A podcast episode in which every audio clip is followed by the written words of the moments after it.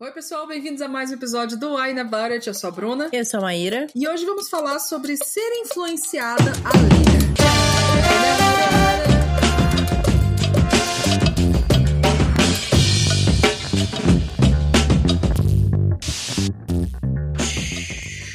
Maíra está com o tourinho aqui na mão. Tourinho aqui, sua escolha de vinho. Vamos já falar sobre o vinho.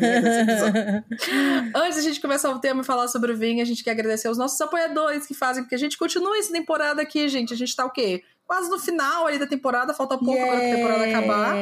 E a gente só conseguiu não só gravar, mas gravar com barulhozinho de coisas, tipo, coisinhas de. Como é que chama, gente? Aqueles negocinho que fazia. Efeito sonoro? Não, efeito, não, tipo, o coisinho, os metaizinhos. Faz. Tem um instrumentozinho que são as coisinhas assim. A Bruna já bebeu um pouco, gente. Já bebeu um pouco. é, os nossos. Como é que é que eu ia falar? Esqueci. Gravar antecipadamente. Aí faz o. Digam, eu não sei do que ela tá falando, eu espero que você saiba do que ela Tem tá falando. Um instrumento. Que eu não sei. Eu não faço a menor ideia. Tem um instrumento que são várias coisinhas de metal, assim, e aí você passa um negocinho e aí faz o barulho. Tipo, Sei, tipo um sino dos ventos. tipo um sino dos ventos. Exatamente. Entendi. Só que, só que sincronizadinho, porque ele tem um do menorzinho vai até o maior. Então ele tem uma escalazinha musical, ele tem uma harmonia melhor do que um sino dos ventos, que fica tipo. Entendeu? Aham, entendi. Tem esse entendi. instrumento, o Digão sabe, o Digão é sonoplasta, ele sabe o que eu tô falando. Uhum. Sei, claro. É, Lógico que sei. Sim, É. mas eu não entendi ainda qual que é a relação do que, que a gente tá fazendo. mas Era só que eu bem. queria esse som pra poder falar que a gente não só gravou, como a gente gravou antecipadamente. Ah, antecipadamente, tá, entendi. Enfim, muito obrigada aos nossos apoiadores que ajudaram a gente a gravar e gravar antecipadamente pra gente poder ter uma sanidade mental que seja. Então, muito, muito obrigada. Antônio Cavalcante, Clara Pantoja, Laís de Baile, Maria Eduarda Saldanha, Mariana Gabriela, Leonardo Leal, Maria Danielma, Elon Marques, Nicole Espíndola, Adriana David, Rafaela Viana, Bruno Ávila, Ana Cláudia Lima, Marina Luciano, Bárbara de Andrade, Emiliane Firmino, Paulo Hatz, Rebeca de Arruda, Diana Passi, Natália Stein, Letícia Guiata, Miri Santos, Edson Chaves, Lucas Fogaça, Gabriel Mar e outros apoiadores anônimos. Yay! Muito obrigada, gente, por apoiarem a gente, por ajudar a gente a pagar o Digão. E espero que você esteja aproveitando os extras pra quem é apoiador. Quem é apoiador ganha o quê, Bruna? Quem é apoiador, não só escolhe algumas leituras da temporada e também fica vendo o que a gente posta nos stories, os nossos melhores amigos, como também tem o Momento Ressaca, que é esse momento de 20, 30 minutos que a gente conversa depois que o microfone é desligado. E sempre tem os episódios que, como agora, a gente já tá alcoolizada, eu principalmente, e aí esse momento ressaca fica cada vez melhor. Então, assim, o momento ressaca é, eu acho, uma das melhores coisas que a gente já inventou pra fazer. Isso. Porque são 20 minutos de conversa livre. Então, para você ser apoiador e ter acesso a tudo isso, catarse.me barra wineaboutit. O que você tá fazendo, amiga? Eu tô fazendo um spoiler pros nossos apoiadores. O que, que você tá fazendo? Eu tô mostrando pra eles o nosso tourinho. Ai, meu Deus, criação de conteúdo ao vivo, Brasil. Sim. Ai. Bom, agora vamos para os nossos vinhos. Antes do vinho, se você for menor de 18 anos, Maíra. Não bebe. Se você for dirigir, Não bebe. Mas se você for maior de 18 anos, se você for ficar em casa, como que você deveria fazer? Porque a gente tá no meio de uma pandemia, galera! Não é mesmo? Beba com moderação. Beba com moderação. Yes. O que, que você vai beber Torito, né, amiga? Você vai beber Torito. Torito já é o nome Já é oficial. íntimo do, be- do, do vinho sangue de touro. Não, fala direito. Não é sangue de touro. Sangre de touro. Meu Deus, a gente tá bêbado. É um vinho espanhol, rosé, de 2017, da vinícola Torres, da Catalunha. Torres. Olha, Catalunha. Uhum. O meu é um que Maíra já tomou e aí ela falou que talvez eu fosse gostar. Eu falei, beleza. Esse chama Pino Pino, é um vinho frisante, ou seja, ele tem gás. ou seja, se eu arrotar no meio do episódio, ignorem. Ele é Blanc de Noir, é um Pinot Noir, na verdade. Ele é italiano. É, Não tem o ano dele, não. Eu tô Ih, procurando aqui o ano dele, mas não tem, não. Não tem ano aqui, não. Pelo menos eu não estou vendo um ano.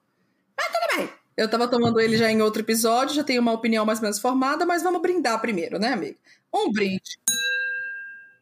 Amiga, o que, que a gente vai falar hoje? O que, que a gente vai falar hoje é sobre o nosso trabalho como influenciadores. Mentira. Influencer. Vamos primeiro explicar uma coisa que eu queria começar explicando, na real. a ideia da gente falar isso aqui, né? A gente já falou sobre como que a gente lia na escola, coisas que a gente aprendeu na escola, é, a, quem influenciou a gente a começar a ler, né? Tipo, as primeiras leituras, leituras que formaram a gente. Mas talvez a gente não tenha falado tanto ainda sobre o nosso trabalho como criadora de conteúdo e pessoas que profissionalmente acabam influenciando outras a lerem. Sim. Tanto os nossos respectivos canais no YouTube e, e redes sociais, quanto aqui, pelo Uhum. Wine mesmo. Sim, então a sim. gente tem muitos de vocês que já ouviram e falaram pra gente em outras redes que leram o livro por nossa causa, que gostaram muito de tal episódio, que estavam na dúvida de ler alguma coisa e leram porque viram a nossa opinião. Então tudo isso é- entra no espectro de influenciar a ler. Isso. Então é isso que a gente vai falar hoje. A primeira coisa, como uma pessoa que trabalha nesse mercado e fica louca com isso, deixa eu explicar um negócio, tá, gente? Existe uma diferença entre ser criador de conteúdo e ser influenciador. É, ser influen- influenciador, influencer, que qualquer coisa, não é uma função, não é uma profissão, por assim dizer, apesar de que a gente usa muito isso, porque você não tem como decidir se você influencia alguém ou não. Exatamente. É literalmente uma coisa que, assim, você pode ter toda uma estratégia para tentar chegar nesse ponto, entender de psicologia, de ciências sociais, É. o caralho todo, mas não é uma coisa que você, tipo, ai, decidi, vou ser influenciador. Não, não dá para você fazer isso. Você tem todo um estudo que talvez você consiga ser. E da mesma forma, você não precisa ser criador de conteúdo, que é o que a gente faz aqui no podcast, no YouTube, em outras redes sociais. A gente cria conteúdos, sejam eles textos, vídeos, fotos, etc. É, e esses conteúdos influenciam as pessoas a ou fazerem alguma coisa, ou comprarem alguma coisa, ou usarem, ou o contrário, ó, não fazer nada disso, Sim. porque a gente falou, porque a influência meio que funciona dos dois jeitos. É. Eu posso ver uma coisa que Maíra falou e ficar tipo, nossa, eu vou a- assistir, ou eu vou ler, ou eu vou usar, ou eu vou comprar porque Maíra falou, Uhum. ou eu não vou fazer nada disso justamente porque Maíra falou. Sim. Porque isso acontece também, tá? É, e é uma responsabilidade também, né? Exato, eu acho que esse que é um ponto legal da gente falar. Então, assim, se você decide que você quer fazer um podcast, você quer fazer vídeo no YouTube, você quer fazer book Instagram, enfim, ou qualquer nicho que você for, você decide ser um produtor de uma produtora de conteúdo, você decide ser criador de conteúdo, enfim, ser comunicador, como Sim. você quiser chamar nisso. Mas influenciar é uma consequência desse trabalho. Tanto que tem gente que é influenciador, mas que não faz isso que a gente faz aqui de podcast, etc, sabe? Uhum. É, até porque a gente teve pessoas dentro das nossas vidas que não eram criadoras de conteúdo, mas que influenciaram a gente de várias formas e continuam influenciando. Exatamente. Eu acho que isso é uma coisa interessante de falar também, porque, por exemplo, eu nunca coloquei como objetivo meu ser influenciadora, né? Uhum, Tipo, a minha ideia é compartilhar minhas experiências de leitura uhum. e pode ser que eu influencie ou não as outras pessoas, Uhum. né? Vai depender do quanto a pessoa se conecta comigo, vai ser Uhum. depender o quanto dela concorda com a minha opinião ou não. Sim. Então, assim, o meu objetivo não é tua. é, o meu objetivo não é, ah, eu vou influenciar as pessoas a Uhum. fazer isso ou aquilo. É tipo, na verdade, é transmitir essa informação Uhum. para que as pessoas decidam por elas mesmas, né? Se aquilo é, uma É. coisa que faz sentido para elas. E aí, às vezes, a Exato. consequência é você influenciar a pessoa a ler. Mas para mim nunca é o objetivo, sabe? É, você influencia, tipo, ah, eu gostei muito desse livro por esse, esse, esse motivo, e eu gostaria que as pessoas lessem por esse, esse, esse. Mas você não tem controle se a pessoa vai fazer Uhum. isso ou não. E é isso que muita gente não entende da influência. Você pode ter uma toda. Juro, gente, existem totalmente estudos de tipo, se você falar tal palavra, a chance da pessoa fazer uma coisa depois de tal palavra é maior do que se você falar de outro jeito. É, tem a coisa do, do marketing, tipo, ah, se você fala com todo mundo, você não fala com ninguém. Sim. Isso é real, porque quando a pessoa lê uma coisa, tipo, ah, se você faz um negócio, tem um efeito diferente do que, tipo, ah, vocês que fazem. Do mesmo jeito que quem já tem, quem é criadora de conteúdo e tem, tipo, uma comunidade de pessoas e usa esse plural, tipo, gente, vocês são muito importantes, pode ter um efeito maior do que usar no singular, porque, mas porque essa pessoa já tem uma construção de comunidade muito forte. É todo um Sim. estudo, tá, gente? Tem É. um livro muito bom pra isso, eu vou logo deixar aqui essa, essa harmonização, é, que se chama O Poder da Influência, é do Jonah Berger. Eu li esse livro muito tempo atrás, e aí depois eu vi que ele foi lançado aqui no Brasil, eu achei show. É, e ele fala sobre influenciar, e não necessariamente esse trabalho que a gente faz, mas até assim, o efeito de você ter um irmão mais velho, você ter um irmão mais novo. Exato. E, e o quanto que isso pesa. Ah, se tal irmão mais velho for mais para esse lado, da, sei lá, exatas, e causa uma influência no irmão mais novo de seguir por esse caminho, sabe? Com então ele meio que certeza, estudou sem dúvida. várias coisas disso. Tem uma história muito legal disso que eu acho, que eu sempre gosto de comentar. Você já viu aquele negócio de Jersey Shore, aquele reality que teve um tempo Ai, tem muito nervoso daquilo. Não, tem uma personagem nesse, nesse uma pessoa no caso, que é Snooki. Sim. E a, e a Snooki, Que, que, tem adoro- aquele penteado de macaco Isso. morto na cabeça. A Snooki, ela gosta de coisa de grife, né? Gosta de, tipo, coisas caras etc. Sim. Teve uma marca de bolsa que eu não lembro qual é, que chegou num ponto que ela pagou a Snooki pra não usar as bolsas dela em público. Porque a associação da marca com a Snooki Era podia ruim. prejudicar a venda. Então, assim, a, a influência, tipo, a Snooki usar ia fazer as pessoas não quererem comprar a marca.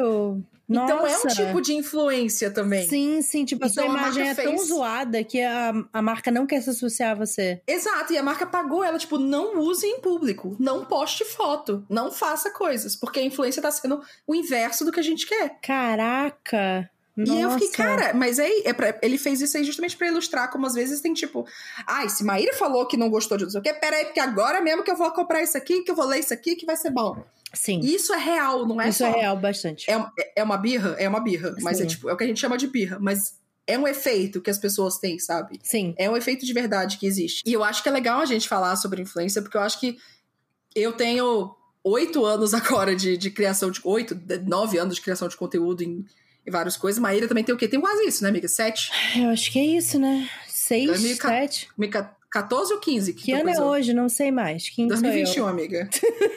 2021, amiga. Foi 2014, não foi? Foi, né? Você começou Você que sabe, você que administra minha vida. Tá no calendário, eu não lembro agora, mas eu acho que é isso. Vamos dizer que seja sete. é, e eu acho que eu tenho. Eu acho que eu tenho nove. Eu acho que ano que vem vai fazer 10 anos, se eu não me engano. assim, Eita, contando o canal do velha, hein? Foi 2012, foi quando eu mudei pra São Paulo. Uhum. Então, a gente tá muito tempo aqui nesse, nesse- fazendo esse negócio e acho que a gente já passou por muitos jeitos da gente ver esse trabalho que a gente faz. Desde as duas começaram sem pretensão de ser algo profissional. Sim. E isso avançou para um ponto de, tipo, não só eu fazer o meu profissional, como eu administrar a vida de Maíra também. Claro. Não, e eu acho isso muito legal, assim, eu acho que conversando com outros criadores de conteúdo que às vezes ficam meio ah, desmotivados, decepcionados, sabe? Aham. Eu entendo, mas assim, eu nunca nunca foi meu objetivo é, Uhum. ser influenciadora e ser uma pessoa Uhum. relevante que, na verdade, eu nem quero muito isso, né? A gente já conversou sobre A isso. gente assim. teto, é. É, eu nem quero ser uma criadora de conteúdo muito grande, porque assim, eu não quero me doar o tudo da minha vida que é necessário pra você ser uma pessoa, sei lá, que tem Uhum. 500 mil inscritos e vai ter toda essa atenção, né, que às vezes se, se espera, né? Então, Uhum. assim, eu nem faço questão disso. Mas é muito legal ter trabalho, é muito legal ganhar dinheiro, é legal ganhar comida de Lógico. graça. Ganhei comida esses dias, fiquei mó feliz. Pela primeira vez ganhei comida. Mas assim, é, a verdade é que pra mim, eu comecei isso e eu continuo com esse sentimento de que o mais importante pra mim é que eu tenho alguma coisa pra dizer, que é compartilhar minha Uhum. opinião. E enquanto Uhum. eu tiver isso, enquanto eu achar que isso vai fazer a diferença, ou que isso é relevante, ou que é importante eu ocupar esse lugar, eu vou fazer. A partir do momento que isso não for mais benéfico pra mim, ou que eu tiver outras prioridades, eu não vou mais fazer isso, sabe? Porque Uhum. o, o meu sonho não é ser a influenciadora e ser não sei o que É, lá. a gente tem um plano, literalmente, amiga, com isso. Exatamente, sabe? Ah, eu quero alcançar algumas coisas, mas assim, eu sei quem eu sou, eu sei, tipo, de onde eu come... por que que eu comecei, Sim. e eu sei que pode ser que uma hora isso deixe de existir e tudo bem também, sabe? Uhum. Então eu acho que é, muitas pessoas começam. Pô, tem, tem faculdade agora de influenciador, de Uhum. influencer, né? De não sei o que lá. Eu acho isso meio bizarro, assim. Porque eu fico muito. Será que isso é genuíno? Entende? Uhum. Porque é até, é até. Eu fico pensando daqui a uns 10 anos, vai ter com certeza análise disso, de você ver, tipo, crianças que começam a fazer canal no YouTube, Uhum. como elas reproduzem coisas que elas veem nos canais, sabe? Tipo, a primeira coisa que ela fala, ela, tipo, ai, se inscreve, ativa o sininho, dá um like, comenta aqui, não sei o quê, porque ela Cara. viu aquilo ser repetido 500 vezes, né? Então, tem um amigo meu que ele tem uma sobrinha, e aí ele mandou um vídeo outro dia falando assim: ah, aqui tô aqui com uma sobrinha, não sei o quê. E aí, pelo fato dele estar gravando um vídeo, ela não sabia pra onde é que ia. Aham. Mas ela falou, tipo, ah, mandou. Ele falou, ah, manda beijo. Ele falou, beijo, beijo, beijo. É, curte, se inscreve no canal, não sei o quê, porque já é, faz parte da rotina. Eu acho que tem todo um, um estudo de comportamento e tal. Mas Sim. assim, quando você fala em, em ah, faculdade pra poder ser influenciador, você tem que estar falando uma, uma faculdade de psicologia, assim, basicamente. Você tem que ter uma, tem que ter uma grade, metade baseada em psicologia. Porque é, tipo, estudar como que as pessoas se conectam com as outras, é toda essa relação e tal. Porque o marketing tem muito de psicologia. E, gente, eu não tenho faculdade, tá? Só queria deixar isso registrado. Eu não tenho faculdade, eu não tenho diploma nenhum, nem de marketing, nem de psicologia, tá? Eu tô falando aqui do que eu sei. De, de mão na De massa. estudar e, De estudar sozinha, assim. Eu Sim. não tenho coisa e de assim, não, experiência mas- profissional. Pois é, que já é muito mais do que muita gente. Mas eu acho que, que você não tem como você ensinar a pessoa a influenciar a outra. Você tem toda uma pesquisa e um estudo que você pode aproveitar de tendências. E aí, por exemplo, você, você assistiu Scandal, né, por exemplo? Então, Scandal é basicamente isso, né? Um grande estudo, política, campanhas eleitorais e políticas é isso. É vamos, se você usar tal roupa, você passa tal mensagem. Uhum. Se você fizer tal coisa, você passa tal mensagem. É um estudo É- de é o semiótica, né? Mas Exato. não é é o necessariamente máximo. o que vai convencer É o as máximo pessoas. que você consegue. Uhum. Mas assim, você não tem controle. Tipo, a Snook não tem como controlar se ela falar de uma coisa vai ser ruim pra marca ou vai ser positivo, se as pessoas vão reagir de certa forma ou de outra. Sim. O que você pode fazer é construir uma comunidade de pessoas que se conectam por alguma coisa que você tem, e aí isso ressoar com outras e você trabalhar dentro desse grupo de pessoas que você conhece de cabo a rabo, assim. Sim. Então a gente agora trabalhando junto, só pra vocês saberem, tá, gente? Eu faço assessoria comercial da Maíra, sou basicamente agente, assessora dela pela Osh Conteúdo. Ela é resolve a minha vida, gente. É isso. Eu resolvo entendeu? a vida de Maíra, é isso. Eu arranjo dinheiro pra ela, eu resolvo a vida dela, eu cuido dos BO tudo.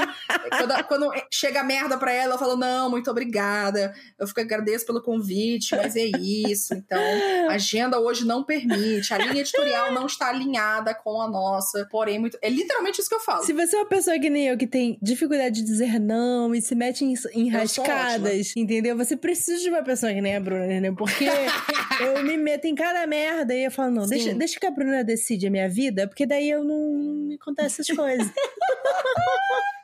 Tanto que eu decidi que os dias de Maíra como criadora de conteúdo estão contados, tá, gente? Eu sei quando que o ponto Acabou que ela vai já. parar de produzir conteúdo. Ela já está encerrando a minha carreira aí. É porque eu já sei quando que vai encerrar a carreira. Então, tipo, eu já tô tranquila, porque eu sei qual é esse ponto, de acordo com o que ela me falou. Mas esse, esse eu acho que também é, tipo, é o nosso lado de, tipo, trabalhar dentro disso. Mas quando a gente fala do trabalho que a gente faz, como ele reflete para as pessoas que estão assistindo, que eu acho que é o, o grande tchan, né? E um Sim. ponto que eu pensei muito para esse roteiro foi a coisa de, tipo, eu acho que a res- coisa das resenhas negativas, né? Você falar mal de livro, falando dentro desse nicho que a gente trabalha, com literatura, enfim, a gente sabe que isso também, de psicologia, você falar mal de alguma coisa, você reclamar, o sentimento negativo, às vezes pega muito mais do que um sentimento positivo. Sim. É a sim. coisa, tipo, você tá passando por um acidente, você chama muito mais atenção do que você vê uma coisinha fofinha, do que você vê uma coisinha legal e tal. Sim. Então, um vídeo tipo, ai, odiei não sei o quê. É muito. Ele tem um retorno muito maior Com do certeza. que um. Um vídeo recomendando amei alguma tal coisa. É. Uhum. Não, e isso. E a gente vê isso. É, não, e isso é um conflito também de, de criar conteúdo, né? Eu percebi que eu acho importantes resenhas negativas, mas assim, eu passei a pensar mais de quando Uhum. elas são necessárias. Tipo, se eu quiser só falar de eu não gostei desse livro por XYZ, eu posso falar e tal. Mas assim, é fazer uma tag só pra falar de livros que eu não gosto. Ou fazer um vídeo inteiro só para falar o quanto que eu não gostei daquele livro, para mim não vale a pena, a não ser que eu queira conscientizar as pessoas sobre uma questão que eu acho importante que as pessoas não estão vendo. Então, assim, tem vídeos meus até hoje que eu deixei que são resenhas negativas, mas são coisas que, assim, eu tô vendo só o fandom batendo palma e ninguém tá falando, criticando essas coisas. Então, eu acho que são coisas que alguém precisa estar na internet falando. Então, eu mantive lá. Mas se é pra falar, tipo, uhum. tipo eu, eu, fiz vídeo de. Eu, a gente conversou sobre isso também, de ah, séries que eu não pretendo continuar e não sei o quê. E eu percebo que a discussão que vem nos comentários é muito. Ai, nossa, não, isso é muito lixo. Ai, não, não sei o que é muito ruim, não sei o que. Não é construtivo isso sabe? Deu muito visualização, um vídeo bombou e não sei o que. Mas eu fico assim, tá, o que, que eu construí com isso? Não é porque eu tenho um pudor de, tipo, ai, eu estou influenciando as pessoas a não ler. Não é nem, nem, nem por causa disso. É só porque eu, o, o que me satisfaz como criadora de conteúdo é quando a gente tem uma troca positiva. E eu sinto que a gente tá só reclamando de, ah, essa série é ruim, essa série não sei o que lá, esse livro é uma bosta. Ai, isso isso não é construtivo, entendeu? E isso não me deixa feliz, isso não me traz felicidade. Então, às vezes, é até uma coisa meio egoísta, assim, mas eu percebo que por exemplo, quando eu falo. Teve um vídeo meu que eu gostei muito, que eu falei sobre como eu me tornei leitora. Uhum. Então eu conto a minha história sobre os livros que. Os meus livros que eu tive acesso, os livros que me pegaram quando era criança. Eu mostro os livros que, sei lá, eu curti muito ler e eu tenho até hoje. Não é um livro que tem uma puta visualização, mas todos os comentários são incríveis, que são as pessoas contando suas próprias histórias de como se tornaram uhum. leitoras. Às vezes são pessoas como eu que tiveram acesso desde criança a ler livros, uhum. e outras pessoas tipo, poxa, minha infância inteira, ninguém na minha família lia, mas aí eu, uhum. como, como adulta, quando eu tive dinheiro, comecei a ler. E isso para mim tem um valor tão imenso, porque eu percebo que é, é por isso que eu tô fazendo meu conteúdo, Sim. sabe? É essa troca. Então, eu acho que sim, é importante a gente ser crítico com o que a gente lê, às vezes até com o que uhum. a gente ama. É importante a gente refletir, pensar e conversar sobre as coisas até às vezes erradas e erradas entre aspas, né? Erradas existe mil nuances em relação a isso, mas uhum. ser crítico mesmo a certos problemas de coisas que a gente gosta, é, mas ter um discurso por trás disso, uhum. tipo, por que que eu estou fazendo uma resenha negativa? Porque eu quero discutir sobre esse assunto. Se é só porque, ah, eu não gostei gostei, não era para mim, ah, achei bobo, blá blá blá. Eu uhum. vejo que não tem um, realmente um fundamento e a resposta das pessoas vai ser isso. Vai ser só uma coisa Sim. meio, ok, não gostei, lá, lá, acho bobo também. É, tipo, é ruim mesmo. Ai, ah, achei que é ruim, ruim mesmo. Blá, blá. Então, assim, o que que qual que é a uhum. profundidade dessa crítica, sabe? O que que isso tá trazendo pra discussão? Então, eu acho que, que essa passou a ser a minha visão, sabe? E é o que eu tenho, tenho pensado.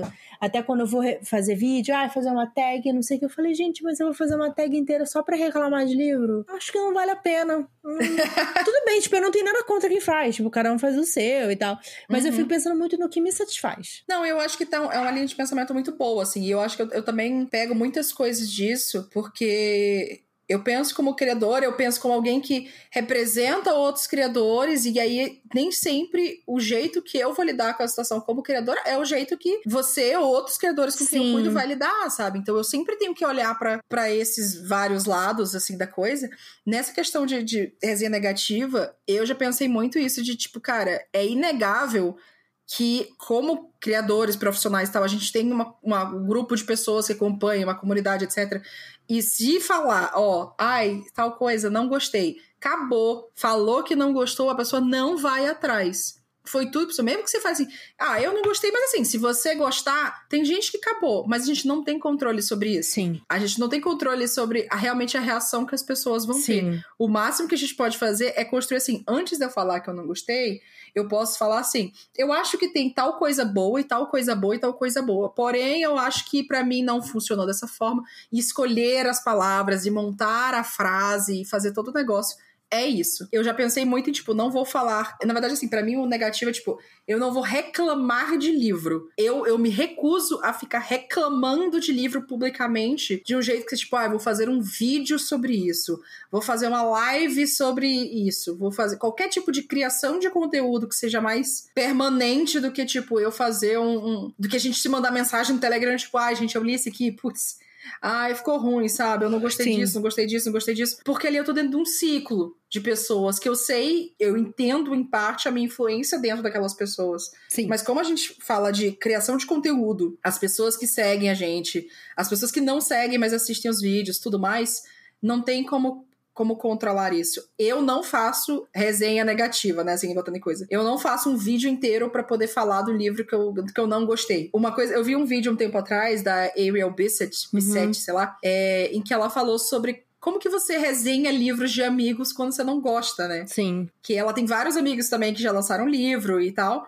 E ela falou: Cara, eu faço assim, eu quero falar desse livro para as pessoas porque eu sei que vai ter gente que vai gostar. Uhum. Então eu penso em. Eu foco nas coisas que eu gostei do livro. E eu falo que, ah, eu gostei disso. Sei lá, gostei dos personagens, mas não gostei do contexto. Eu falo dos personagens. Eu gostei da, do- da escrita, mas eu não gostei, sei lá, da, do- da produção gráfica. Então eu falo da escrita. Então, tipo, você tem coisas que você não gostou? Tem. Mas fala das coisas que você gostou. Se eu não tenho nada realmente útil a falar sobre ele, eu não falo. Eu acho que essa coisa dela também é falha. É. Ah, mas aí você não vai apontar me incomoda. É, porque daí É, não é só que uma aí- opinião complexa, sabe? Então, é tipo, eu é acho que é você omitir, é você omitir a verdade Então. das pessoas. Eu acho que é superficial, mas isso me fez pensar assim, tipo, tá. Eu, se eu não tenho uma coisa boa a dizer sobre esse livro em geral, eu não vou falar nada. Se as pessoas me perguntar, aí eu falo, ah, eu não gostei por isso, isso, isso, isso, Uhum. isso.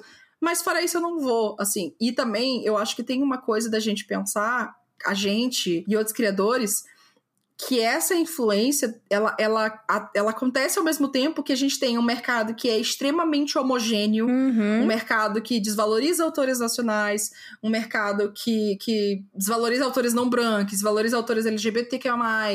Tem várias nuances ali. Então, você chegar e falar, tipo, ah, esse livro aqui, dessa autora, é uma merda, assim. Eu achei ruim pra caralho. Ah, é. Autores eu nacionais achei- eu, eu me abstenho de, de Então, fazer isso. Tipo, ah, eu achei uma grande merda, assim. Eu achei que é ridículo, nada a ver fazer isso aqui assim. Achei que a edição é ruim, achei que a revisão é ruim. Qual é o contexto que esse livro foi Claro, publicado? Ah, exatamente. você não, não pode criticar. Não, você pode. Mas você tem que falar desse contexto. Porque é Sim. muito diferente você criticar uma revisão ou uma, uma, uma edição de um livro independente de um livro lançado por uma grande editora. Sim. E às vezes eu acho que é isso que me incomoda em muitos, muitas é, vídeos de opiniões negativas sobre as coisas. E, pessoalmente, como. Pessoalmente, né?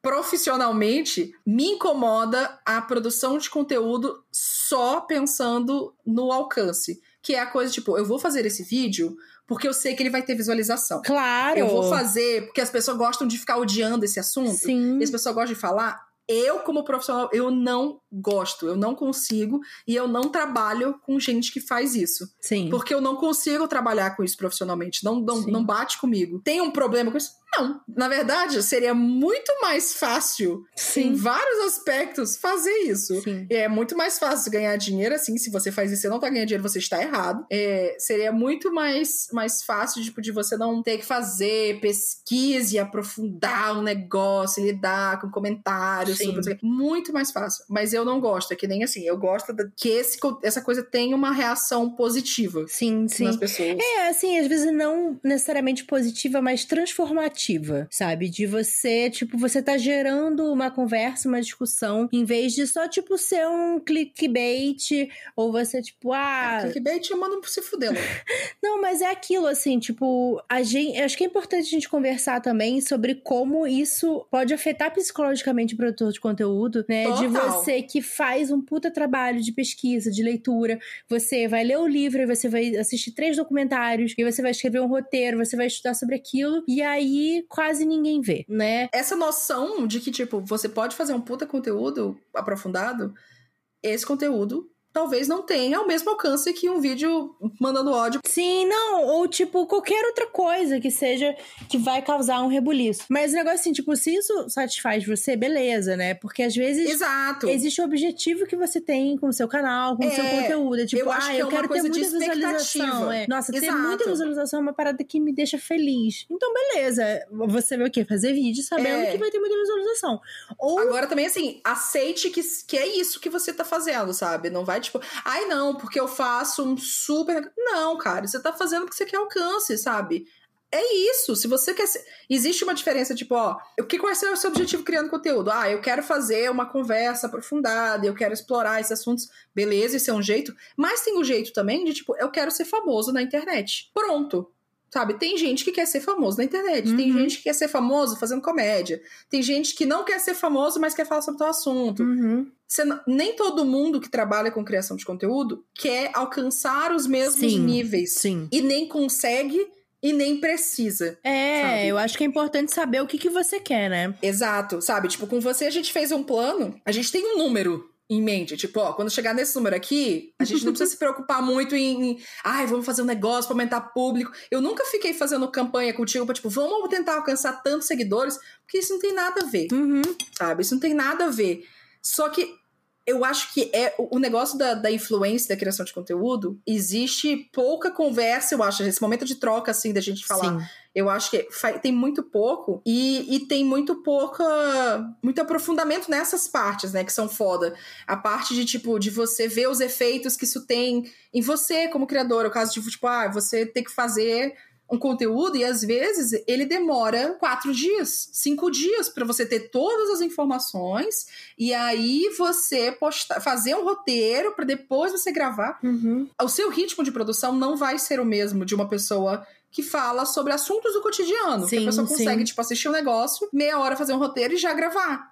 E aí a gente tem que aceitar esses, esses processos também, que eu acho que é uma coisa complicada. Sim. Então eu trabalho com gente que às vezes faz uma produção de conteúdo muito mais rápido, e tem gente que, tipo, cara, o máximo que eu consigo fazer é um ou dois conteúdos por semana, acabou. Claro, claro, exatamente. E, tipo, acabou, sabe? Não, não tem essa, não tem que ficar aumentando produção Sim. porque precisa disso, precisa daquilo. E eu acho que, que é importante a gente falar isso como criadores, é importante quem escuta, quem acompanha também lembrar disso sempre. Tipo, Hum. caralho, queria mais, sabe, mas queria mais episódios do Wine It, porque é o melhor podcast que existe. Ah, tudo bem.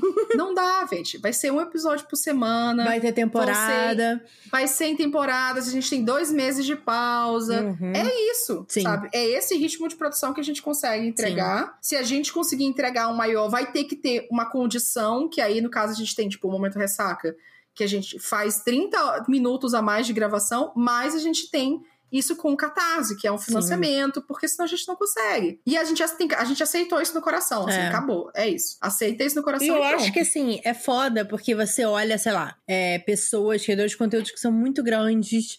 E vamos pegar aqui exemplo de Bruna Vieira. Bruna Vieira ganhou a casa dela montada só de publi. Mas assim, você já pensou que ela teve que expor a casa dela inteira pra pagar esses publis todos? Sim. Você tá disposto a isso? Eu não tô, cara. Eu não tô É, disposta a não expor tá. a minha vida inteira Uhum. Pra pagar as paradas. Então, assim, eu acho que também tem isso, assim. As pessoas É. não param pra pensar o quanto é, o produtor de conteúdo precisa disponibilizar de si Sim, pra ter essas coisas também, sabe? sim. E o quanto que, ah, eu sou produtor de conteúdo, o quanto que eu tô, assim, eu aceito disponibilizar de- do meu tempo de ficar fazendo live, de Uhum. ficar fazendo é, grupo no Telegram em que eu tô disponível 24 Uhum. horas por dia, sabe? Eu acho que é muito glamuroso a gente pensar que a pessoa ganhou viagem pra Paris e o caralho e não sei o que, Uhum. nananã, mas assim, o quanto que ela está pagando da vida dela pra ter isso, né? Eu Uhum. acho que... É, e não é uma coisa só agora, tipo, ai, foi pra Paris e pronto, sabe?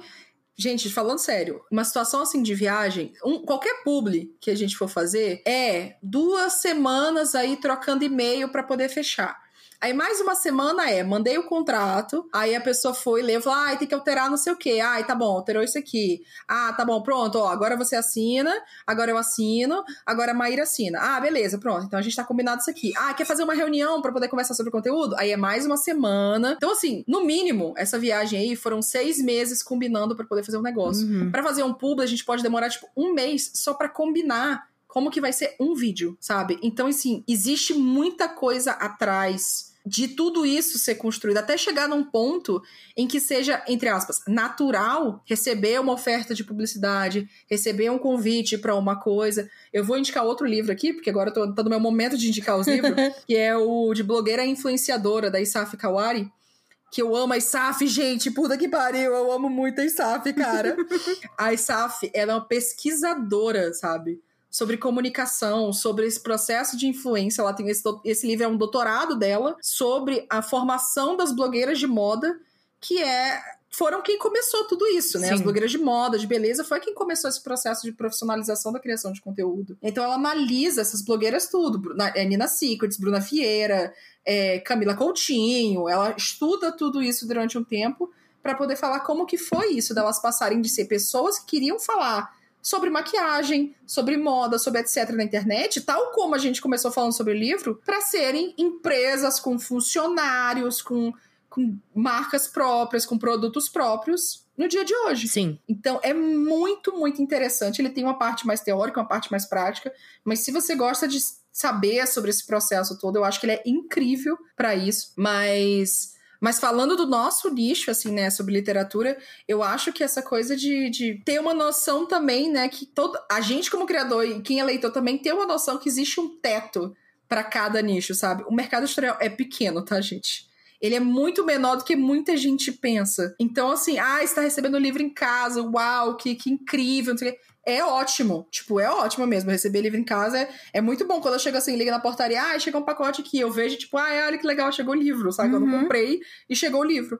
Mas isso tem toda uma coisa tipo, ok, esse livro aqui é uma editora que eu tenho um relacionamento ou que eu não tenho. Bom, se eu tenho um relacionamento, eu vou mostrar para poder cultivar esse relacionamento. Sim. Ou não, eu não vou mostrar porque essa editora aqui, esse livro tem um problema e tal. Ou, ah, putz, a editora mandou esse livro, mas não tem nada a ver com Nada com a ver comigo, é. Então, assim, não dá nem pra mostrar. E aí a editora fica tipo, ai, nossa, né, a gente mandou o livro, não sei o quê. Mas então existe toda uma dinâmica de, tipo, você construir relacionamentos e você manter esses relacionamentos para talvez daqui a seis meses e tanto tempo você tenha a possibilidade de um trabalho pago. Não, e sem contar que assim, tipo, ai, nossa, porque vocês, influenciadores, ficam defendendo as editoras para receber livro de graça Oh, e não sei o Deus. que. Gente, livro de graça é tipo, é 40, 50, 60 reais, sabe? Tipo, o que eu. Se eu mostrar o, o livro deles no meu Instagram, é mais caro que isso. É Entendeu? muito mais caro do que isso. Então, assim, é. Na verdade, não é grande coisa. Tipo, eu sei que é péssimo a gente falar isso, mas assim, a, a hora que você chega num ponto em que você tá trabalhando com isso há, seis, sete anos e não sei o que lá. E não tô nem falando do meu canal, assim, que é, é, é menor, mas sabe, você pega outros. Amiga, seu canal não é tão menor assim também, não. Calma. Tá, mas sei lá, outros Instagrams também, sei lá, que a pessoa vai mostrar isso no Stories, o alcance dela é muito maior do que eu, sabe? Pensa um pouco de tipo, quem tá saindo melhor nessa relação? É a editora que tá ganhando é, produção de Uhum. conteúdo de graça ou é o produtor de conteúdo que ganha um livro de 40, 50 reais? Né? Sim. Então, Que assim. com uma publicidade bem feita, considerando, tipo, qualquer tamanho de. O menor dos influenciadores, o livro não paga. Tipo, você fazer uma foto, toda a produção que você tem da foto, nenhum livro, a menos que seja, sei lá, uma enciclopédia da Barça. nem sei quando é que é uma enciclopédia da Barça hoje em dia, pagaria esse valor. Sim. Sabe? Não, Não. paga. E, e entender também que é uma relação de troca, né? Porque, por exemplo, Sim. eu posso fazer aquilo pensando, pô, não custa nada eu fazer essa parada pra minha editora Sim. que é parceira, que me apoia, que quando eu venho com projetos, Uhum. ela, ela paga, ela financia. É uma parceria mesmo, Pelo né? menos tenta, se for o caso, mas você Exatamente. tem um relacionamento bom ali funcionando. Do mesmo jeito que vai ter situações em que, tipo, a editora não consegue pagar, mas a gente fica, não, beleza, vamos fazer, porque essa editora, quanto a gente precisa e a gente quer fazer um negócio aqui, ela paga. Sim, tipo, sim. a gente já teve aqui trabalhos com a plataforma 21, com a seguinte, enfim. Então a gente sabe que são editoras que a gente tá cultivando ali um relacionamento de anos. É, é uma verdade. parceria mesmo, né? É, essa é a definição de parceria, tá, gente? Não é você mandar um livro de graça, você esperar que a pessoa faça uma resenha em até sete dias, porque você definiu isso na sua boa vontade, tá? E se eu começar a falar disso, eu fico puta. Vamos fazer a pausa? Vamos fazer a pausa. Eu começo a ficar puta com esse negócio.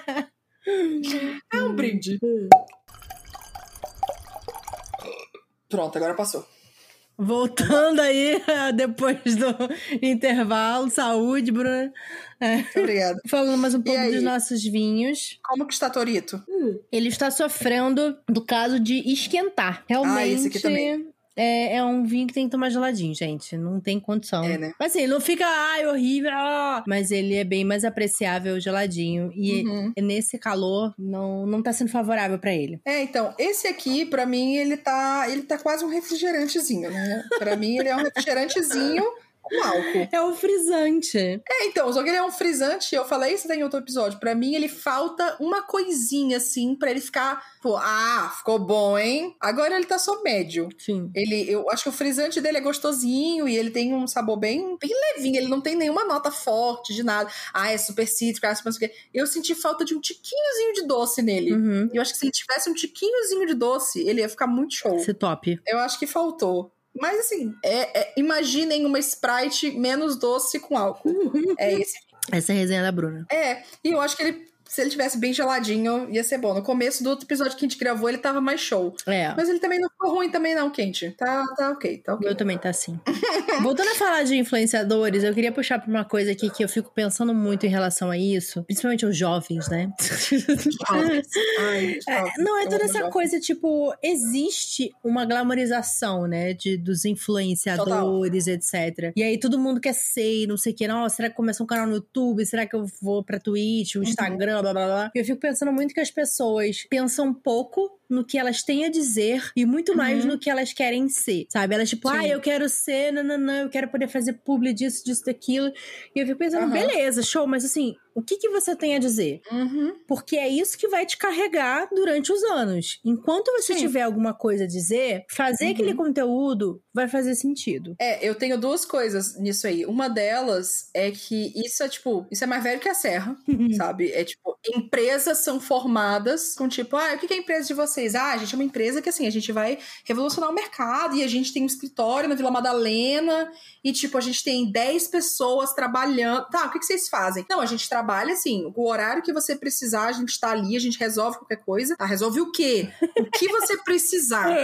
É que nem o canal de tipo, ah, o que, que você fala? Ah, eu tenho um canal sobre qualquer coisa. Eu falo sobre qualquer coisa que vem na minha cabeça. Você não tem um foco do que você quer. E, e- e eu acho que muita gente precisa entender que o foco nem sempre é onde você quer chegar, mas essa base que você tem. Então, às vezes, é a coisa mais simples do mundo que é do que que você fala. Sim. Ah, eu falo sobre literatura jovem adulta. Se você fizer isso, você já consegue, tipo, ah, chegou essa proposta de um livro infantil. Não, muito obrigada. Eu trabalho com literatura jovem adulta. Aham. E aí você fica, ai, putz, não, mas, porra, mas o livro infantil, né? Oferecer um negócio. Não importa. Uhum. Você tem um foco, seu foco é esse aqui. Faça isso. A gente, a gente fez já uma reunião, tipo, ó, o que, que você não quer fazer? Uhum. Tá, isso aqui não tem a ver com a coisa que você quer chegar. Então não vamos fazer isso aqui. Tenho medo de dizer não, sabe? E eu, e eu entendo esse medo de dizer não, eu já vivi esse medo de dizer não, e hoje em dia eu falo para as pessoas com quem eu trabalho: fale não. Porque senão você perde tempo, você perde energia, Sim. você faz coisa que você não gosta. Exatamente. Você faz uma parada e você fica tipo, trabalho. "Ah, tem que fazer isso. Então, assim, tal." até quando a gente já encontrou situações que era uma coisa tipo, "Ugh, é essa a ideia, a gente conseguiu virar essa ideia completamente. Sim. E, tipo, ah, pronto, agora funcionou, beleza, agora vamos fazer. Porque senão, é tipo, ok, não vamos fazer. Sim. É difícil isso, ainda mais quando você tá começando. Não vou dizer que não, é difícil. Mas precisa acontecer desde cedo. E eu vejo muito, muito criador de tipo, ah, criador grande, sei lá, acima de 100 mil, vamos dizer, completamente perdido no rolê. Sim. Porque começou a fazer, porque gostava de compartilhar é, jogo, começava, gostava de compartilhar coisas sobre série e tal. E nunca foi atrás de um foco profissional pro que tava fazendo. Sim. Então, beleza, você tem um. um- você fala, se você quer começar discussões e tudo mais, mas qual é o objetivo com o teu canal, né? Eu já te perguntei isso. Qual o objetivo com o canal? Uhum. E depois que a gente soube qual era o objetivo do canal no fim, a gente já sabe que, ah, esse aqui é o teto que a gente vai chegar. Quando chegar nesse ponto, pode parar de fazer vídeo. Uhum. Tipo, a, a gente conseguiu definir muita coisa, e Sim. conseguiu entender quais são as prioridades aqui. E isso não é um processo fácil e não é uma coisa que a gente comenta. A gente comenta sobre quanto cobrar, sobre como fazer media kit, Aham. sobre qual, é o e-mail daquela editora para poder mandar uma proposta. Mas proposta de quê? Sim. Qual é a diferença que você faz você fazer esse conteúdo para essa Uhum. editora ao invés de, de ela fazer esse mesmo tipo de postagem, assim. Além disso, uma outra coisa é uma história que eu tenho de quando eu fui no Upload Day de 2019, eu conversei com o Daryl Eves, que é um dos caras de YouTube. Existe todo um nicho de pessoas no YouTube que falam sobre criar conteúdo no YouTube. Tipo, a galera que, assim, Hum. rato de YouTube mesmo, assim. Sim. De analisar a estatística, de ficar tipo, ai! E sabe todas as minúcias, assim, é o meu paraíso. Legal. Daryl Reeves é um desses caras, assim. Ele é um dos mais uau. E aí ele veio aqui pro Brasil e tal. E aí eu falei com ele uma coisa que ficava na minha cabeça, que era quando eu comecei a produzir dois canais. um sobre esse trabalho de criar conteúdo e um sobre literatura. E eu falei, cara, eu tenho esses dois, eu gosto dos dois, assim, mas eu sei que esse sobre literatura, assim, tem um teto para ele existir, ele não vai me levar super longe, uhum. eu não, uhum. né, o mercado brasileiro é pequenininho, e eu fico na dúvida se vale a pena eu ainda investir o tempo nele que eu poderia estar investindo no outro. Uhum. E aí ele foi me perguntou assim, mas você gosta de fazer ele? Eu falei, porra, eu adoro. Exatamente. E aí ele falou, então, pronto. Exatamente, sabe? total. Porque existe, você pode fazer que você pode criar conteúdo só porque você gosta, sem você sabe, tornar isso uma profissão. Sim. Sem você sim. tornar isso um trabalho. Isso não é uma opção, tá, gente? Você pode fazer isso se você quiser, não tem problema. Você pode fazer isso trabalhando, né, profissionalmente, e isso não ser a sua maior fonte de renda também. Uhum. E você pode fazer isso, tipo eu, que, que vi que isso era a minha carreira, assim. Claro. É o que eu vou fazer para sempre. Assim, até, até eu não querer mais fazer isso, até porque eu faço um monte de coisa mas tudo que eu faço vai estar em torno disso. Quando eu não estiver produzindo, eu vou estar tá ajudando pessoas a produzirem, eu vou estar tá dando consultoria para as pessoas fazerem isso. Você não precisa chegar nesse ponto que eu tô, você não precisa estar tá no ponto que Maíra tá, você não precisa, você não precisa estar em nenhum ponto. Sim, você faz o que você quiser, sim. mas você tem que decidir. Claro. O que, que você quer fazer. Não, e essa é legal você falar isso assim, porque eu fico, é uma coisa que eu falo muito assim, de tipo, o que, que motiva, depois de seis anos, eu continuar fazendo isso, né? Porque assim, eu já tive empregos em que eu não tava gostando tanto do que eu tava fazendo, mas uhum. eu tinha que ter aquele salário, eu tinha que pagar as contas uhum. e tal. E aí eu ficava pedindo aumento, aumento, e eu percebi que uma hora não adiantava o quanto eu ganhasse naquele emprego. Não valia a pena. Nunca seria suficiente. Nunca seria suficiente para me deixar feliz. Porque eu pensei, uhum. bom, se eu ganhar um pouco mais, pelo menos eu vou ficar mais satisfeita. Não, sabe? A gente uhum. acaba ficando porque tem que ficar, porque tem que pagar as contas, Sim. mas assim, não quer dizer que a gente vai ficar feliz. Então, assim, eu percebo que o que, que me motiva a fazer o conteúdo é porque eu gosto uhum. e porque tem coisas que eu quero dizer. Pode ser que a gente chegue nesse teto aí que a gente pensou, e aí, em vez de fazer três vídeos por semana, eu passo a fazer um por mês. Uhum. Porque eu ainda tenho coisas a dizer, ainda tenho coisas a dizer. E tudo bem, porque a gente vai ajustar tudo para isso. Tipo, Exatamente. beleza, vai ser um vídeo por mês, então vamos montar uma estratégia em torno disso. É. Então não vai dar mais. Vai ir, tipo, ah, não vou mais fazer publi no YouTube, porque se tem um vídeo por mês, como é que eu vou fazer uma publicidade e vai ser, tipo, só esse vídeo uma sim, vez por mês? Sim. Então, tipo, tudo bem você ajustar, mas você tem que ter um ponto de partida. Sim. Se a sua referência é tipo, ah, eu vou fazer esse vídeo porque, sei lá, eu vi que esse outro canal fez e deu muita visualização. É. Então, eu acho que eu vou fazer também isso não é um ponto de partida. É, não, e eu acho que assim, você se apegar muito à visualização é uma parada que ah. vai sempre te fazer infeliz. Gente, ah. sem brincadeira, porque assim, se você tiver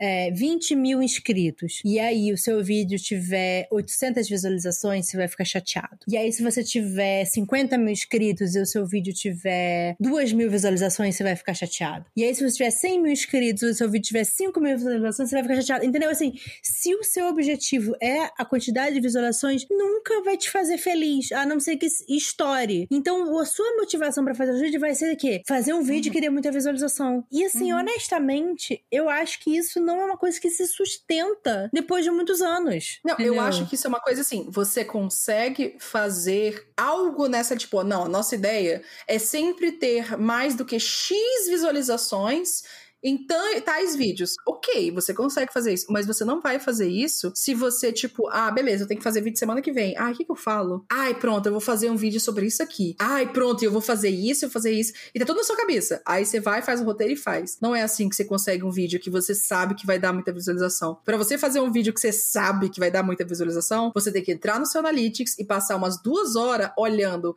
o último vídeo que eu fiz foi assim, assim, assim. E o outro vídeo que eu fiz com um assunto parecido foi assim, assim, assim. E aí você vai para suas redes, e aí você faz pergunta, e aí você aquece o seu público com relação a esse tema, e você faz isso para todos os vídeos. E você pensa primeiro no título, você coloca as tags, você faz uma thumbnail, às vezes até antes mesmo de gravar, porque você sabe qual é a emoção que você quer evocar com aquela thumbnail. Se você quer fazer, ah, é porque eu quero visualização alta, consistente, você tem que conhecer o seu trabalho de um jeito que 99, eu não estou brincando com essa porcentagem.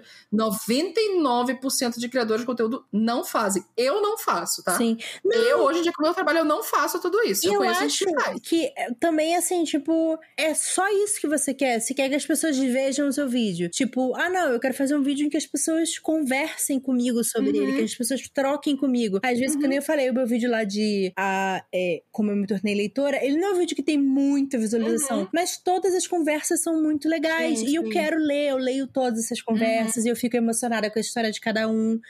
E isso me deixa feliz, sabe? E eu acho que esse ponto é muito bom de tipo, sei lá, só teve 50 visualizações, ou 200, ou mil, ou sei lá, tem vídeo que tem 40 mil e esse aqui teve 25 mil. Cara, a gente se perde muito nos números. Sim. Sempre, a gente sempre se perde muito nos números. Lembra que são 25 mil pessoas. 25 mil pessoas é um bairro. Às vezes é uma cidade inteira, tá? 50 pessoas é mais do que pode ficar num ambiente fechado hoje em dia, tá? Sim. meio, meio a pandemia. Então, assim, a gente perde muito essa, essa quantidade de número. Se você quer sempre só alcançar pessoas sem profundidade, é uma estratégia. Sim. Admita que você quer fazer isso e faça isso direito. Uhum. E não fica reclamando, ai, porque o YouTube, não sei o quê. Ai, porque o Instagram e o algoritmo, não sei o quê. Cala a boca. Você não estudou porra nenhuma, você não sabe nem como é que funciona. Você fica, ai, porque não sei o quê, não sei o quê, não sei o quê. Ah, para. Eu, eu começo a ficar puta com isso. começo a ficar muito puta. Não porque eu, tipo, ai, não, gente, não pode falar mal do Instagram e do YouTube. Eu quero que se foda. Eu penso muito na, na- no desgaste mental e emocional e tal, que eu já tive. E isso eu estudando e fazendo todos os caralho que tinha que fazer, Sim. sabe? Então, uma pessoa que faz isso perdida no rolê, nossa, quando eu penso nas consequências disso, Sim. sério, pode ser horrível, gente. Pode ser horrível. É. Então eu tenho, eu fico frustrada com, com a falta de, de, de análise crítica do próprio trabalho. Eu acho que é isso. Você falou sobre ser crítico, né? Com a, gente falou de ser crítico com o livro, e como que a gente fala sobre as coisas, mas tem que ter uma análise crítica do que a gente está fazendo também. Sim. Porque senão você vai entrar num ciclo vicioso de, tipo, só olhar um dado, que às vezes vai ser a visualização, Sim. às vezes vai ser o número de seguidores, e isso não tem nada a ver com o que você realmente quer para aquilo. Então é isso de tipo, você fez o vídeo do, do como tornou leitora, não importa a quantidade de visualizações dele. Sim. O que importa nele é a quantidade de comentários. Se a gente Claro. for falar em números. Quantidade de Então, é a trocas, quantidade né? Uhum. É, a quantidade. Se a gente for analisar em dados, é a quantidade de comentários que importa. E é isso. Uhum. Então, assim, cada, cada conteúdo vai ter uma métrica. Gente, é tudo muito aprofundado, tá? Eu tenho vários, vários, vários conteúdos sobre isso. Assistam lá o canal da Bruna. Tenho várias coisas sobre isso. Mas eu acho que é uma discussão que é importante da gente falar, e no meio literário é muito interessante, porque é um nicho pequeno. Sim. E é um nicho que a gente não se acha, às vezes, muito relevante para discutir sobre isso, né? A gente Sim. acha que, ai, não, falar sobre livro, né? E que, tipo, ah, as editoras ditam como é que funcionam as, parce- as parcerias e tal. Fala, cara, não é só sobre isso. E a gente não precisa trabalhar só com editora. Uhum. E a gente não precisa trabalhar só fazendo resenha. Sim. Existem outros jeitos de você tipo de trabalhar isso. conteúdo, né? Quando esse, esse episódio sair, é, eu já vou ter lançado um tempo atrás, com a Afrofuturas, um curso sobre introdução ao afrofuturismo. Então, elas começaram a trabalhar como criadoras de conteúdo, elas fizeram pesquisa durante vários anos sobre o assunto, e aí elas se tornaram educadoras, assim, elas Uhum. foram se tornar professoras sobre Sim. um assunto que elas estudaram e usaram a literatura para poder, né, usar a criação de conteúdo literário para poder construir isso. Do mesmo jeito que elas são escritoras, do mesmo jeito que Maíra também foi produzindo conteúdo, produzindo conteúdo, e daí lançou o que encontramos nas chamas. Compre agora na Amazon. plataforma. Os links estão aqui na descrição desse episódio. É incrível. Várias notas altas no Goodreads, inclusive a minha. Apoia a literatura nacional, apoia a literatura indígena, apoia a Maíra. Mas, Mas então, tipo, você vai construindo as coisas Sim. com o tempo. E existem diferentes caminhos pra você seguir. Que volta naquilo que eu falei. Você não precisa fazer a mesma coisa que eu faço, ou que a Mai faz, ou que a Afrofuturas faz, ou que várias outras pessoas fazem. Mas você tem que achar esse ponto pra você, não só baseado em quantas visualizações eu alcanço e. e ah, essa pessoa fez assim, então eu vou fazer do mesmo jeito. Porque eu acho que uma coisa que as pessoas também não se tocam, elas pensam muito no que elas deveriam ser e pouco no Uhum. que elas realmente são. Porque se você for O pensar. que querem mesmo ser. Não, é que tipo, pô, quais são os influenciadores, produtores de conteúdo que que eu gosto. São as pessoas Uhum. mais autênticas que tem, sabe? Que é a Gabi de Uhum. Pretas, que eu sinto que quando ela tá falando, ela é muito verdadeira, sabe? Ela é muito honesta, ela vai falar as paradas e, enfim, ela é super inteligente. Então, ela vai falar de vários assuntos diferentes que a forma como ela fala me interessa, sabe? Me influencia. Mas, ao mesmo tempo, é, você ser influenciado não deveria te tirar do teu senso crítico. Porque, Uhum. é, ok, alguém falou daquele livro, eu achei o livro interessante ou achei o livro ruim, eu nunca vou só partir da opinião dessa pessoa e tomar uma decisão em Uhum. relação a isso. Se aquela Sim. pessoa me chamou a atenção sobre aquele texto, aquele livro, ela não gostou muito, eu vou me informar mais sobre o livro, eu vou ler outras resenhas sobre aquilo e pensar assim, poxa, essa coisa que essa pessoa não gostou, na verdade, sim, eu não me importo, não me incomoda, na verdade eu Sim. gosto disso. Então talvez eu goste desse livro. Ou aquilo que a pessoa amou e não, não, não, eu vou ler outras resenhas negativas e vou falar assim, puta, nossa, não vou gostar disso não. Então Sim. eu acho que às vezes, a, a pessoa, a gente já conversou sobre isso pessoalmente, essa coisa da terceirização da opinião, né? De você deixar para os outros para tirar suas próprias conclusões. Uhum. É óbvio que eu vou ser influenciada pela opinião das minhas amigas. Se minhas amigas falam assim, amiga, não lê isso não. Pelo amor de Deus, olha isso aqui. Olha isso aqui. Mas eu te dei motivos Exatamente. porque, tipo, te conhecendo, eu falei, ó, isso aqui Maíra não vai gostar. É, olha isso então aqui. é, isso aqui. é, é, é uma influência personalizada. Exatamente. Aí eu vou falar medida. assim, nossa, já, já arrisquei aqui, papapá, minha amiga sabe. Mas assim, indo de outras pessoas, eu vou me Uhum. informar mais, eu vou.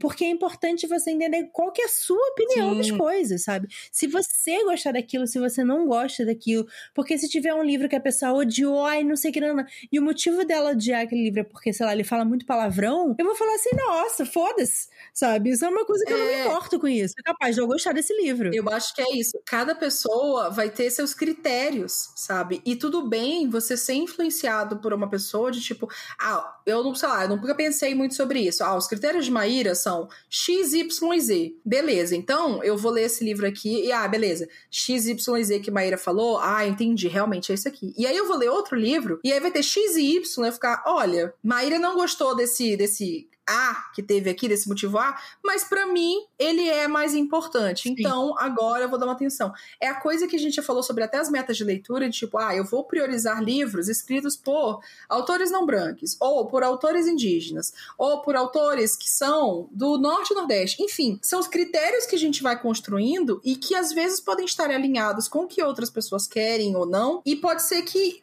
o que a gente falar sobre eles pode influenciar a pessoa num ponto de tipo, ah, eu li livros de Norte e Nordeste e gostei de todos. E aí a pessoa foi ler os mesmos livros e não gostou, porque sabe, os critérios que ela tem com aquelas histórias específicas Uhum. não deram certo. E aí a pessoa pensar, agora qualquer livro que a Bruna me indicar, eu não vou gostar, porque ela me indicou um monte, eu não gostei. Sim, sim, Esse processo é muito aleatório e é muito específico. sim. Tudo bem você não gostar de uma coisa que você que uma pessoa que você gosta muito e você considera uma influência na sua vida gostou, ou o contrário inverso. O, o- contrário também vale, assim. Tem uma criadora de conteúdo que eu adoro, que é a Lily Singh, é a- que antes era chamada de Superwoman. Eu adoro ela. Nossa, pra mim é tipo, eu adoro todas, muitas coisas que ela faz, mas eu fiz um senso crítico de assim, cara, eu gosto muito de ver os vlogs dela, as opiniões dela sobre muita coisa, mas tem coisas que eu discordo. Uhum. E tem coisas que ela já fez que eu acho que estão erradas. Eu não acho que essa posição dela é ok. E demorou pra eu chegar nesse ponto de tipo, tudo bem eu continuar considerando essa pessoa Sim. uma influência da minha vida e eu criticar essa pessoa É, do mesmo é. jeito. Não tem problema, sabe? A gente não precisa ir num dualismo de gostei pra caralho e tipo lixo. Não Sim, precisa. até porque a pessoa não é você, né? Então, assim, pode ser que tem Exato. coisas É que, eu acho que tem muita projeção, Sim. ainda mais quando a gente fala de criação de conteúdo.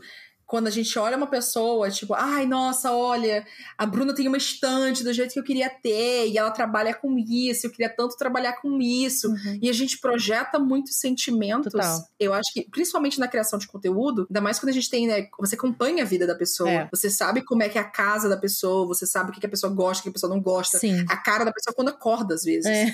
Então, isso cria uma, uma proximidade que acaba tendo essa. Por isso que eu acho que os sentimentos com as reações com criação de conteúdo e com os influenciadores hoje em dia é muito forte. Sim. Porque a gente cria isso, né? Existe vários estudos já sobre isso, enfim, mas. Cara, eu acho que, que é muita. Tem muita conversa a ser feita sobre isso, mas eu acho que essa ponto que tu falou sobre ser crítico e sobre a gente analisar as coisas de mais de uma perspectiva é importante, até porque eu, eu a coisa que eu mais falo, e que inclusive conversei com a Isaf já sobre, é como o consumo de conteúdo e o que, que a gente se deixa influenciar, entre aspas, né? Porque a gente não, não se deixa, na verdade, porque acontece, enfim. É como ele tem que ser consciente. Sim. Então, do mesmo jeito que a gente, como criador, tem que ter a consciência de eu vou compartilhar a minha opinião sobre isso. Qual é o impacto que isso pode ter nas pessoas que me acompanham? Claro. Quem consome tem que pensar: por que, que eu tô assistindo isso aqui? Por que, que eu assisto os vídeos da Maíra? Sim. Porque eles me fazem bem mesmo eu assistir isso?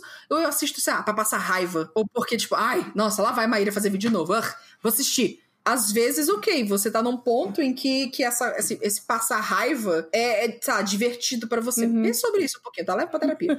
mas, mas, sabe, você, a gente tem que ser consciente em para quem a gente dá atenção. Porque hoje a moeda é atenção e Sim, dinheiro. exatamente. São duas. Total. Acabou. Se você dá visualização, você tá dando poder. Se você dá alcance, você tá dando poder. Se você dá dinheiro, você tá dando poder diretamente. Sim, Ah, não, mas eu não compro nada, né? Eu não divulgo. Mas você tá assistindo. sim. Você tá ali dentro do algoritmo. Você tá engajando, né? Dentro de como a internet funciona hoje, você está dando poder para aquela pessoa, Sim. sabe? Então é complexo porque a gente não pode deixar de compartilhar coisas, coisas ruins, né? Notícias de mortes de Covid, coisas que precisam de atenção e tragédias, etc. Que a gente precisa que as pessoas se conscientizem, mas quando a gente fala, tipo, ah, essa pessoa fala merda. Ela é homofóbica, ela é transfóbica, ela é não sei o que, não sei o que, não sei o que. Ah, mas eu assisto porque, sei lá, pra passar raiva. Uhum. Porra, mas, mas será? Será bom mesmo? Você... Vale a pena? Não te incomoda que ela é homofóbica e transfóbica? Por que, que você não tá vendo outra coisa, então, Uhum. sabe? Vai, daqui a pouco a temporada de Queer Eye estreia, sabe? vamos, vamos, vamos mudar o foco do negócio? Sim, sim. Não, e uma coisa também é da própria é, as redes sociais, sabe? Eu vejo muita gente falando assim, não, porque o Instagram é muito tóxico, não sei o que. Eu falei, quem que essas pessoas seguem? Porque assim, diferente do Twitter, o Instagram, ele não Uhum. fica mostrando conteúdo de pessoas que você não segue, Não. a não ser os anúncios. Então, Sim. assim, o meu Instagram, ele só tem coisas que me deixam feliz. Que são bookstagrammers, amigos, e até Isso assim... se chama treinar o algoritmo. Isso é um processo incrível, tá, gente? Façam. É, gente, Treinem os algoritmos de O Instagram é muito tóxico, ficar mostrando as pessoas com uma vida que eu não tenho. Gente, por, primeira coisa, por que, que você está seguir. seguindo essas pessoas? Eu não sei. Tipo, até tem um amigo meu que vai postar coisa que eu não gosto. que Eu paro de seguir, eu ponho, eu silencio a pessoa, sabe? Se eu não quero fazer um caos muito grande na relação, tipo, Uhum. ah, por que você parou de me seguir? Eu só Eu que são Eu caos paro de, de ver, porque assim, o Instagram me deixa feliz, porque eu vejo foto de livro que Cara, é bonita, eu vejo é. coisas de comer que me dá vontade de comer, eu vejo mensagens que me inspiram, eu vejo, É entendeu? É, é, eu selecionei quem que eu vou Uhum. ver quando eu no Instagram. Então, o Instagram nunca é estressante pra mim, sabe? Então, Uhum. é isso que eu, pra mim, eu fico, por que que vocês estão seguindo essas pessoas? É um processo difícil, porque a gente cria muito. É isso, né? A gente projeta muita coisa. Então, ah, eu vou seguir porque eu quero ser isso um dia. E é um processo, sabe? A psicologia explica, mas é, é a coisa do consciente. Você tem que saber. Uhum. Você olha uma foto de uma conta, por que, que isso aqui tá aparecendo pra mim? É. Ah, é porque eu tô vendo muita coisa sobre isso. Eu quero ver muita coisa sobre isso. É, teve uma época que eu tava assistindo muitos vídeos de, de gente fazendo coreografia de dança Hum, tinha, tipo, a musical, a pessoa, tipo, tá na TV e aí tá fazendo a coreografia também. Por um tempo foi legal, mas eu falei, tá, mas agora eu não quero mais ver isso. Então, eu, porque eu já sei, eu já trabalho com isso, eu sei. Eu vou parar de ver qualquer vídeo sobre isso e o Instagram vai parar de me mostrar. uhum. Mas a, a maioria das pessoas não sabe que funciona assim. Então, cada vez mais que a gente olha, mais vai aparecendo. E aí. Sim.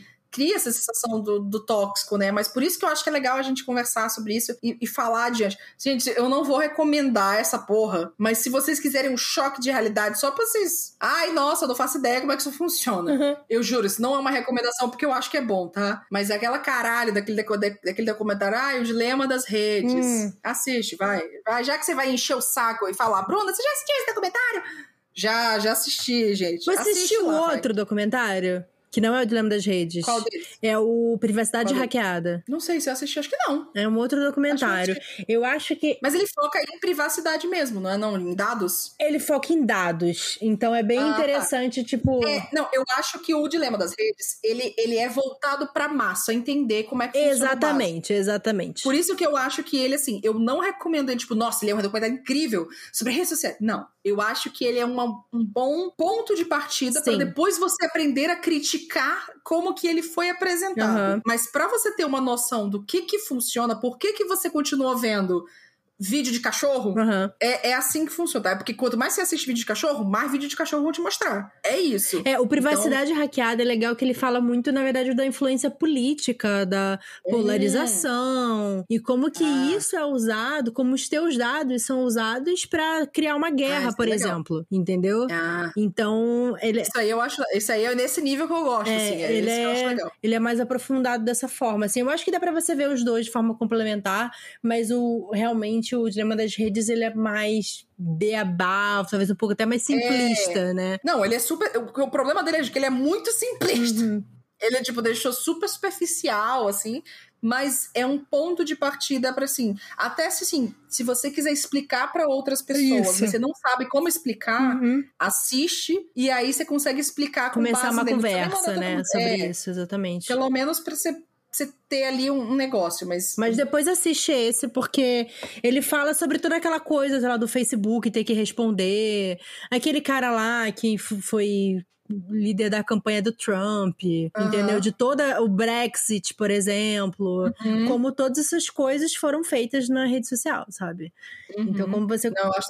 Tem uma história dessa de, de, de dados que eu acho muito legal. Não lembro qual foi o livro que eu li. Mas eu conto isso no momento ressaca, porque a gente já Isso. tá estourando aqui também. Acho né? que deu, Porque- né? A gente já, Acho que deu. Já falou bastante. Falamos do nosso nicho, falamos do nosso trabalho, falamos sobre coisa, enfim, gente. Esse é um ponto que eu acho que faz tempo que a gente poderia ter falado já aqui, mas eu acho que esse trabalho de criação de conteúdo é muito mais do que a gente só ficando bêbado aí, bebendo vinho e falando que a gente. Tipo, aqui no Wine a gente já falou muito mais sobre livros que a gente não gosta, Uhum. enfim, a gente tem. São posturas, cada rede que a gente cria conteúdo são posturas diferentes. Claro. A comunicação que a gente tem é diferente. Total. Então a gente aqui no Wine é diferente dos nossos canais, dos nossos Sim. Twitters, enfim. Então tudo isso é, um, é uma estratégia. E não tem problema ser uma estratégia. Na verdade, é melhor que seja uma estratégia Sim. do que a gente, tipo, ai, vamos fazer aqui. Foda-se. Vamos fazer esse negócio. Enfim, se vocês quiserem conversar mais com a gente sobre isso, onde que estamos, Maíra? Estamos no Twitter e no Instagram. No Twitter e no Instagram, arroba WineAboutItCast.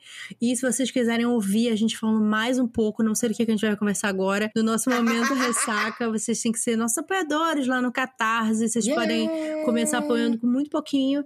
E lá no catarse.me barra wineaboutit. Yes! Muito obrigada, amiga, por ouvir eu ficando Obrigada. putaça com essas coisas. Eu amo. tchim, tchim. Tchim, tchim. Thank you.